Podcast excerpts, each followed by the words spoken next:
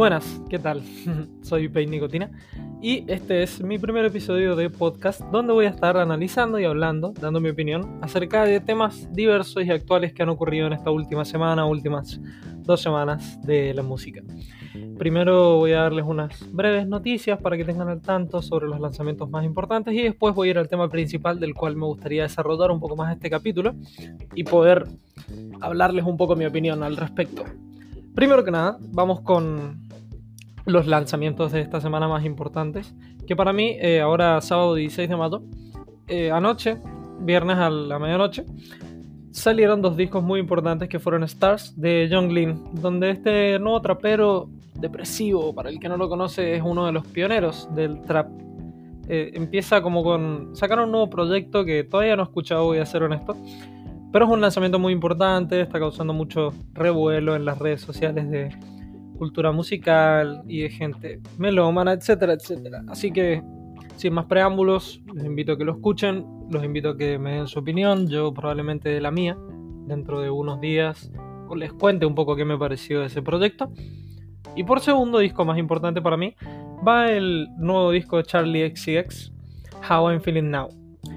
Es un disco que me parece bastante extraño que haya sacado, porque ha tenido muchísimos nuevos fans, ha tenido una fanbase bastante más agrandada últimamente, las críticas la han aceptado muchísimo porque sus últimos discos han estado cada vez mejor y mejor y progresando como artista del future pop actual. Y en este nuevo disco, How I'm Feeling Now, no ha pasado siquiera casi un año de su disco anterior. Y esta chica viene con un nuevo proyecto bastante distinto a todo lo que ha hecho para mí. Porque Charlie XCX se categoriza por hacer un pop bastante agradable, creería yo, permisivo para la gente nueva que se quiera entrar en su música. Es algo fácil de escuchar, diría, pero que tiene algunos retoques de su música única que hace que te atrape este estilo musical que tiene ella. En How I'm Feeling Now creo que tira toda esa amabilidad que tiene y empieza a ser un poco más personal, un poco más agresiva, con bajos más turbios, con todo un poco más resonante y tal vez un poco menos agradable a un oído que está acostumbrado a la comercialidad actual. Pero eso me gusta, me gusta porque el título del disco termina diciendo bastante de lo que...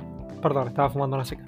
Termina diciendo bastante de lo que trata que es de cómo se está sintiendo actualmente. Y si a veces los sentimientos que la rodean son un poco más oscuros, ella supo expresarlos bastante bien en este nuevo disco con toda su respectiva oscuridad, tristeza, depresión, ansiedad y cosas así que se ven muy bien reflejadas. Así que también los invito a escucharlo, les invito a dar su opinión. Yo lo he escuchado casi todo ya, pero todavía no quiero decir qué tan bueno o malo me parece porque creo que me faltan un poco de reescuchadas al proyecto. Igualmente los invito a que vayan a darle y a prestarle su oído. Por último, darle un pequeño saludo y también una ayuda a la música local. Joven Breakfast saca su nuevo mixtape, Cuarentena Mixtape Volumen 1. Eh, full, rap, chill, versitos con su hermano, producción de los dos, eh, batas, obviamente, de su hermano, mastering de su familia querida. Y bueno, loco, nada más que decirles que los invito a escucharlo, que se pasen ahí por el perfil de artista de Joven Breakfast en todas las plataformas digitales. Y prestenle un oído a la música actual de Mendoza, que está bastante buena. Pero bueno, sin más preámbulos, vamos al tema principal de este primer capítulo que es obviamente nuestro queridísimo amigo del cual se ha hablado tanto esta semana que es 6 9 Para ponerlos un poco en contexto rápidamente sin irme tanto por las ramas. 6 9 es un rapero estadounidense de Nueva York, miembro de la Trey Gang, ya no, que eh, fue preso el año pasado por posesión de armas, tráfico de drogas, posible asesinato y tenía 42 años de sentencia en acumulación. Pero eh, la policía y los jueces estadounidenses le dieron una opción que era que si él delataba a sus queridos miembros de la crew y decía quiénes eran miembros, dónde estaban, etcétera, etcétera, él iba a ser liberado antes de lo esperado y además de eso iba a tener un programa de protección a testigos donde probablemente tenga que cumplir mucho menos tiempo, puede ir a una prisión domiciliaria. A través de los problemas que hubo con el COVID-19 y todas esas cosas, 6 9 ya está libre. no completamente, pero está en una prisión domiciliaria en su casa en Nueva York. Y yo creo que antes de empezar a hablar sobre opiniones, de todo lo que ha ocurrido ahora con su tema nuevo y su libertad, primero quiero decir que para mí esta es una de las victorias más grandes que ha habido en el rap, en la historia en sí, sobre los raperos. Porque pasar de tener 42 años de sentencia a tener solo un año es una victoria personal para el gigante. Y eso no se lo puede negar a nadie, donde si alguien está sabiendo que va a estar su vida en prisión prácticamente, termine reduciéndola a un año es algo bastante admirable. Pero bueno, eh, afuera de eso se genera mucho revuelo casi siempre a través de opiniones subjetivas sobre no tendrías que delatar a tus amigos porque es el código del rap y otros que dicen que está luchando por su supervivencia y que si te dicen quedarte 42 años en la cárcel o uno solo vas a elegir quedarte uno solo toda tu vida. Porque mm, es un poco una digamos discusión que se ha generado mucho en el internet y que gente y famosos y artistas han participado a través de dar su opinión a través de esto. Y no suficientemente con que se haya liberado, Six Nine sale con un tema nuevo. Este tema nuevo se llama Cuba eh, y es un tema bastante característico de Six Nine, como que tiene un sonido muy de él, pero tiene algo muy importante que es como la cara de decir estoy de vuelta. No, no está eh, de vuelta explicando nada, no está diciendo hice esto porque no sé qué, vine a explicar por qué vine a delatar a mis amigos. No, el tipo viene, se mete un beat, grita sus versos y todo el tema es como el gran tema de estoy de regreso, vengo a sacar más música, estoy planeando un álbum nuevo, así que vine para quedarme de vuelta. Y dando un poco más mi opinión personal como para hablar sobre la música de este querido tema nuevo, a mí me gustó, me gustó bastante. Me gustó bastante a pesar de que se nota que a mí, por lo que me, gusta de la música de Six Nine, tengo que admitir que hay temas que me gustan, temas que no. Casi siempre lo que más me ha gustado de Six Nine son o algunos beats que son bastante más, no sé, distintos a lo que hay en la escena actual, o eh, los invitados que tiene. Pero en este, lo que me gusta es Six Nine y es muy difícil darse cuenta de eso. Porque no es un beat que sea tan distinto a los demás, bajos graves, kicks que casi se notan piano hits que están como muy bajos y no tiene nada muy distintivo que digas el beat se lleva el tema. Y no hay ningún artista invitado que tampoco digas este verso me gustó más que el de 6 9 Este es 6 9 en su más pura expresión y gritando todo lo que tiene que gritar, rapeando todo lo que tiene que rapear. Y es algo que me gustó bastante, porque está sacando bastante de su personalidad a mostrar, como siempre ha sido él, de querer mostrar mucho la personalidad que tiene. Y lo hace bien, lo hace bien en esta, tira bastantes versos, o sea, en el verso tira bastantes barras que son buenas, donde el chabón está muy desinteresado y eso a veces es bastante copado de escuchar para mí, como saber cómo lidiar con estas cosas y saber cómo atraer un poco al público. Y eso es lo que más me interesa hablar en este capítulo, que es que la salida de este tema fue un triunfo, fue un triunfo para él muy grande, a pesar de que haya mucha gente que lo haya odiado, mucha gente que no lo haya apoyado, que haya dicho, no sé, no me gusta este tema, etcétera, etcétera. O por ahí les gusta el tema, pero el contexto del artista no, por lo que ha hecho o por lo que se le conoce, digamos. Pero nadie puede negar que fue un éxito, porque rompió muchos récords, entre ellos el de más vistas en YouTube en 24 horas, rompiendo más de 100 millones va, muchísimo, muchísimos números, más de 100 millones de visitas en 24 horas es una locura, para mí casi imposible de lograr y lo hizo. Y además de eso también rompió otro récord Guinness en Instagram, teniendo el Instagram con teniendo el vivo en Instagram con más gente que lo está mirando a la vez, que fueron más de 2 millones de personas, donde en ese vivo en Instagram sí se le puede ver un poco más explicativo a la situación, como diciendo, bueno, esto fue lo que pasó, yo hice esto porque bla bla bla, las cosas actuales no sé qué. Está bueno para ver, si alguien lo quiere ver, está grabado, está subido a YouTube obviamente.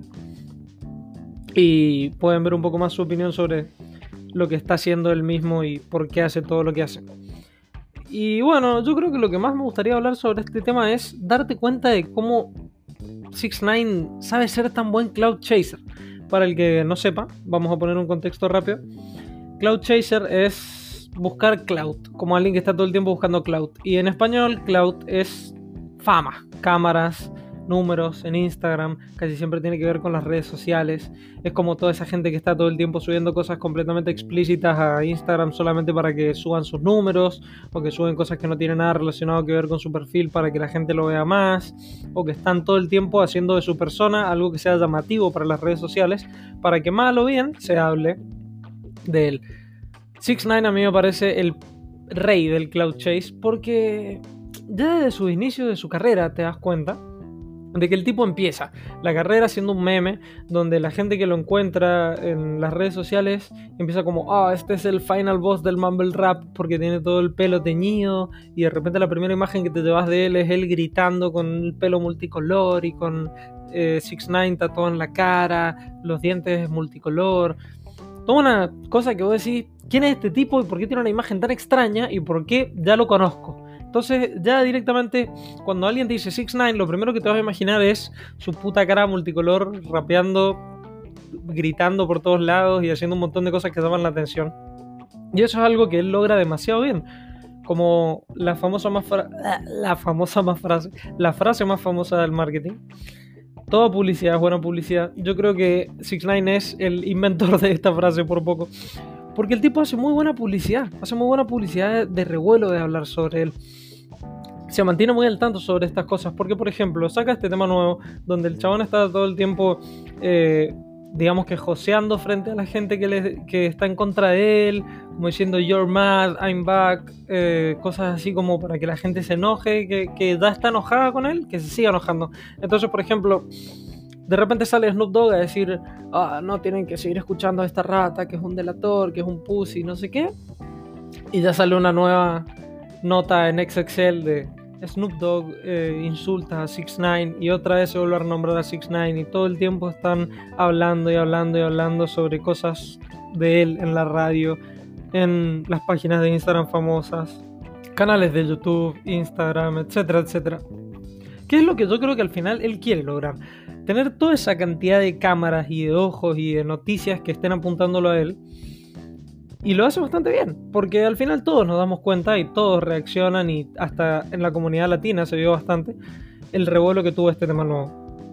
Y yo creo que a pesar de todo eso, el tipo ha estado jugando muy bien sus cartas, no solamente a la hora de tener que hacer publicidad, sino que este tema nuevo ha sido bastante, digamos que, aceptado por la gente, por sus fans, ha sido amado, por la gente que no le gustaba tanto, por ahí lo entró un poco más, por ejemplo a mí, no me parecía el gran artista, pero terminé ahora de escuchar este tema y pienso, bueno, quiero escuchar su proyecto, ahora quiero ver qué, tiene en mente en su nuevo disco, porque la verdad, eh, no voy a decir que estoy hypeado como esperando que llegue, pero a ver, vuelve, rompe muchos récords y encima es un tema que para mí es medianamente bueno.